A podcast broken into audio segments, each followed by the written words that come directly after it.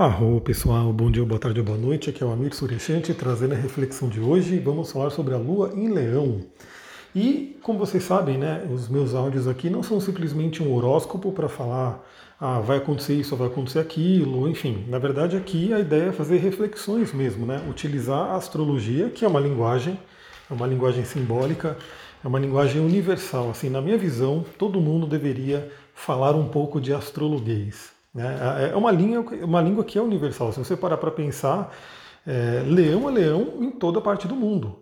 O Sol é o Sol em toda parte do mundo, a Lua é a Lua em toda parte do mundo e assim por diante. Então, conhecer esse alfabeto, vou colocar entre aspas aqui, né, porque é uma linguagem simbólica, realmente é uma coisa para você entender o ser humano como um todo. E é muito interessante também porque, novamente, é, esses áudios, essas reflexões, como não é um simples horóscopo, não é para falar para cada uma. Então, para você, Aquário será assim, para você, Peixe será assim. É uma reflexão universal, né? Lembrando que nada contra, tem gente que gosta né, de uma abordagem mais horóscopo e pode ver em vários lugares, né? Várias, tem o Personari, tem várias né, páginas, vários astrólogos que fazem uma linha mais horóscopo. Aqui eu faço uma linha mais conhecimento, reflexão, enfim, para a gente poder, inclusive, ir aprendendo astrologia pouco a pouco a cada áudio. Então, olha só, né? Leão, a Lua está em Leão em toda parte do mundo. Né? Se você tirar o conceito de casas na astrologia, que aí tem a ver com aqui, com a Terra, a gente vai falar muito mais disso, sobre, sobre isso no curso, né? A Lua está em Leão para todo mundo. Desde aqui do, do, do, Brasil até China, Japão, enfim, tudo isso, a Lua está em Leão. O que, que vai mudar? As casas, obviamente. Então, as casas, é, cada parte do mundo, por conta ali do ascendente que vai ser gerado, muda-se as casas. Mas vamos lá, e aí eu quero também nesse áudio aproveitar né, para vocês entenderem como a astrologia ela é rica, como ela é complexa, como não é uma coisa simplesmente de ah, tem 12 signos, tem 12 tipos de pessoas. Não, é muito, muito amplo, muito amplo.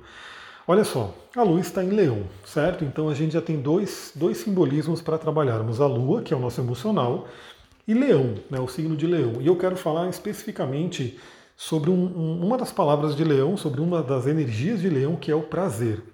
Prazer. E aí a gente tem que pegar, né? Como assim? Tem aí a Lua em Leão, que já são dois símbolos, né, para se trabalhar, mas tem um conceito chamado dispositor na astrologia que a gente tem que usar para poder se aprofundar no mapa. Então a Lua em Leão está em Leão. Quem é o planeta regente de Leão? O planeta regente de Leão pela astrologia é o Sol. E aí a gente vai ver onde é que está o Sol. O Sol agora está em Ares, acabou de entrar em Ares. Eu já fiz aqui um, áudio, né, falando sobre o ano novo astrológico, falando sobre a passagem pelo Sol em Ares. Então a gente já vê que tem um outro tom, porque é uma lua leonina e aí o Sol, no caso, está em Ares. Se o Sol tivesse em Câncer, seria uma outra energia, mas o Sol está em Ares. E a gente coloca isso também para se trabalhar. Então o Sol está em Ares em conjunção com Vênus, que também está em Ares, e aí já traz mais uma linguagem, mais um simbolismo para a gente trazer para a interpretação. Então, olha só que interessante, galera. É, quando você olha o mapa, realmente você passeia por todos os simbolismos, por todos os planetas e pontos e vai vendo a interligação deles, tanto por aspectos quanto pelos dispositores, para poder ir trazendo, né, aí sim, traduzido o astrologuês para a nossa linguagem, no caso aqui é português, mas podia ser qualquer outra língua. Então, quais são os principais aspectos né, que essa lua vai estar fazendo para a gente poder conversar e trazer a reflexão de hoje? Então, primeiramente, a gente tem aí uma lua leonina, que vai falar sobre as emoções e os prazeres, né? Esse é o tema que eu escolhi focar nesse áudio. O Sol né, está em Ares, que é um signo de fogo, né, um signo com muita vontade, com muita energia, né, está com Vênus, que fala sobre relacionamentos, sobre prazeres, sobre aquilo que a gente valoriza, aquilo que a gente gosta.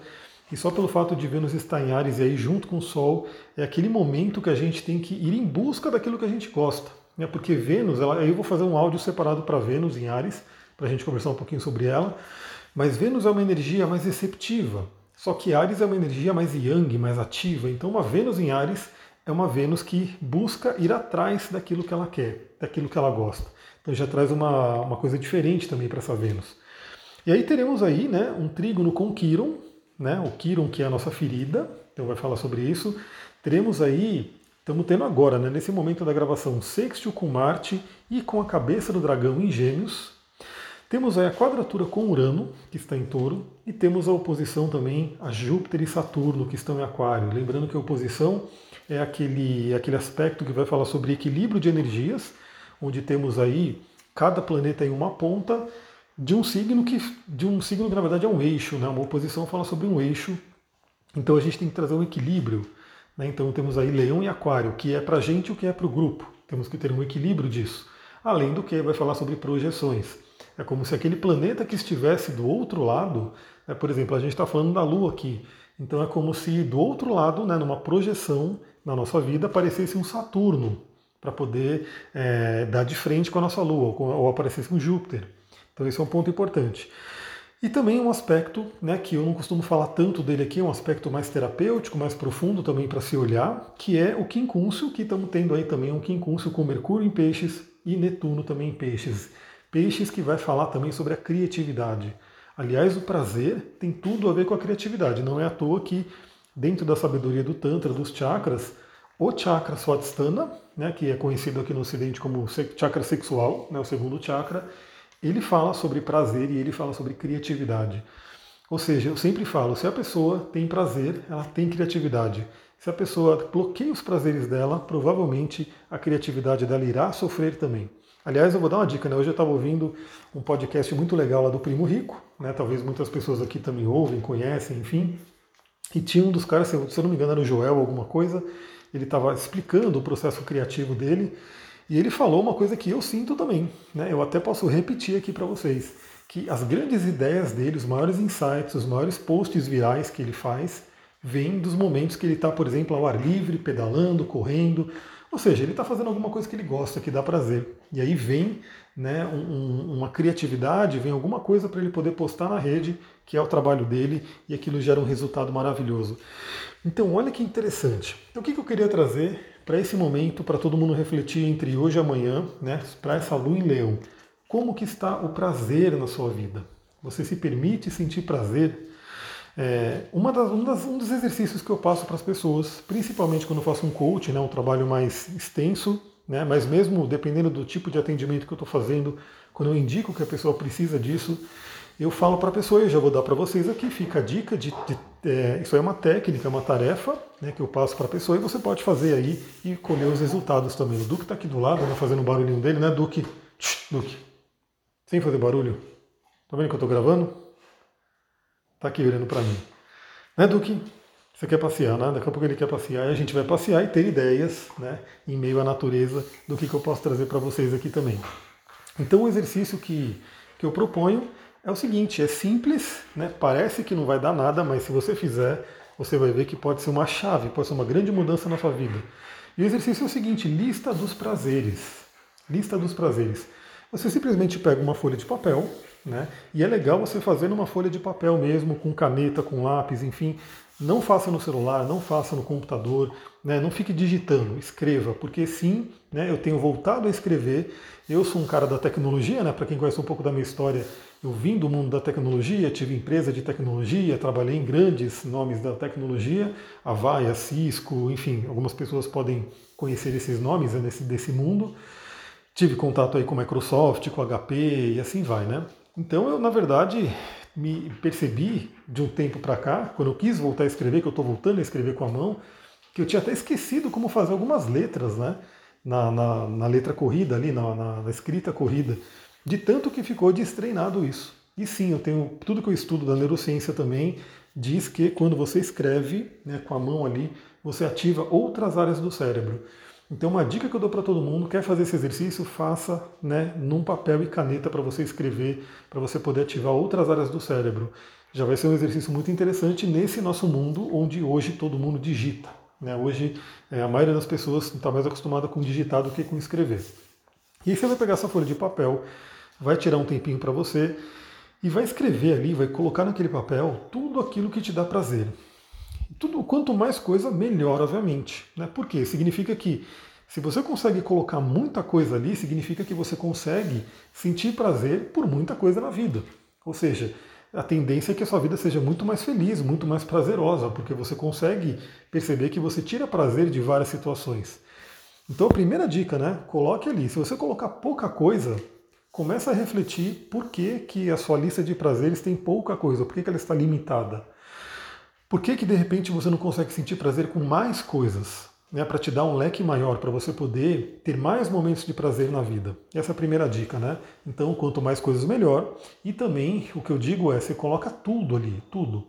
É, de coisas pequenas, né? uma coisa pequena, por exemplo, tomar um sorvete, né? ouvir uma música que você gosta, é, enfim, conversar com um amigo, coisas pequenas, né? coisas que você vê que geralmente ou não custa nada ou custa muito pouco. E aí você coloca elas também.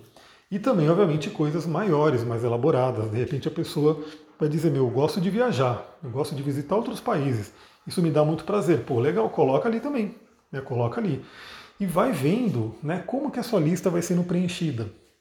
E aí, quando você fizer essa lista, você vai olhar para ela e você vai se perguntar né, o quanto você tem feito daqueles itens que estão na lista. Né? Será que você tem dedicado todos os dias, todos os dias mesmo, né, parte do seu tempo, parte dessas 24 horas, para você fazer alguma daquelas coisas que estão ali? Essa é uma reflexão. Eu te garanto que muita gente, muita gente que vai dizer, eu estou estressada, eu estou ali né, com ansiedade, estou aborrecida, estou não sei o quê. Muitas pessoas que estão nesse estado provavelmente vão olhar para aquela lista e vão perceber, não estou fazendo esses itens. Então, um grande, não vou nem dizer remédio, eu vou dizer uma grande cura para esse tipo de situação é você passar a fazer aquilo. É, uma outra dica que eu dou, que é um conceito que vem do xamanismo, um conceito que eu aprendi também com Anthony Robbins lá atrás, né, na minha adolescência, quando eu ouvia todos os programas em áudio do Anthony Robbins, os livros, enfim, que é a hora de poder. Então todo mundo deveria ter, das 24 horas que a gente tem no dia, uma hora inteirinha que seja para você, exclusivamente para você, que é chamada de Hora de Poder. Isso foi muito popularizado com um livro chamado Milagre da Manhã, né, que foi uma febre quando lançou. Eu cheguei a ver gente na rua, passando na frente da minha casa com o livro na mão. falei, caramba, para eu ver um negócio desse, tem. Primeira coisa tem a sincronicidade, né, de eu estar ali em contato com aquela energia, e também o negócio está muito popularizado para uma pessoa estar tá passando na frente de casa com o livro na mão. E a hora de, e o milagre da manhã, basicamente, é a hora de poder. Né? Ele te dá lá os seis savers, né, os seis salvadores, e você aplica eles. E os salvadores têm muito a ver com coisas benéficas, como leitura, meditação, respiração e assim por diante. Então você vai fazer esse exercício esses dois dias, né? Pode fazer hoje, pode fazer amanhã, dependendo de quando você estiver ouvindo. Espero que você esteja ouvindo dentro da janela da Lua em Leão. Caso não esteja, que você esteja ouvindo depois, tudo bem. Faça do mesmo jeito, porque se chegou até você, no momento que chegou, é porque é para você poder trabalhar isso. E aí perceba, né, se você está vivendo aquilo que te dá prazer. E aí eu vou dar a dica de um cristal, porque eu sei que muita gente aqui que me segue também ama cristais, gosta de cristais, sente a energia deles. Pessoas que estão aqui fizeram curso de cristais, né, já teve aí algumas turmas, então eu sei que tem gente que já fez das turmas anteriores e, e tem o conhecimento, já utilizam. Tem pessoas interessadas na próxima turma, que em breve eu quero lançar também de novo. Então, um cristal muito interessante para você poder, caso você tenha, obviamente, caso você não tenha, você pode querer encontrar um para você, né? Para você poder se abrir para os prazeres, se abrir para sentir esse prazer. É um, um, um cristal chamado turmalina rosa. A turmalina rosa, todas as turmalinas, elas fazem com que a energia flua, elas desbloqueiam a energia, então ela pode estar trazendo um desbloqueio dessa energia do prazer. Elas permitem que você sinta o prazer, se conecte com essa energia. Aí você pode falar, poxa, mas eu não tenho turmalina rosa, ela é uma pedra um pouco mais, né, não é tão comum, então assim, a maioria das pessoas provavelmente não vai ter. Que outras pedras eu poderia utilizar? Aí eu diria, você pode utilizar as pedras que trabalham o chakra Swadhisthana, né, o chakra sexual, que é o chakra, é o segundo chakra que vibra aí na cor laranja, dentro do nosso sistema aqui de chakras, e algumas pedras que podem te ajudar muito. Uma que é comum, né, que é muito recomendada inclusive na litoterapia, que foi um dos cursos que eu fiz, é a calcita laranja. Se você tiver a calcita laranja, ela pode te ajudar muito nesse desbloqueio, nesse fluxo do prazer. Além da calcita laranja, temos cornalina, né, temos a, própria pedra da lua, pitch, aquela pedra da lua que é mais alaranjada, que também vibra nesse chakra.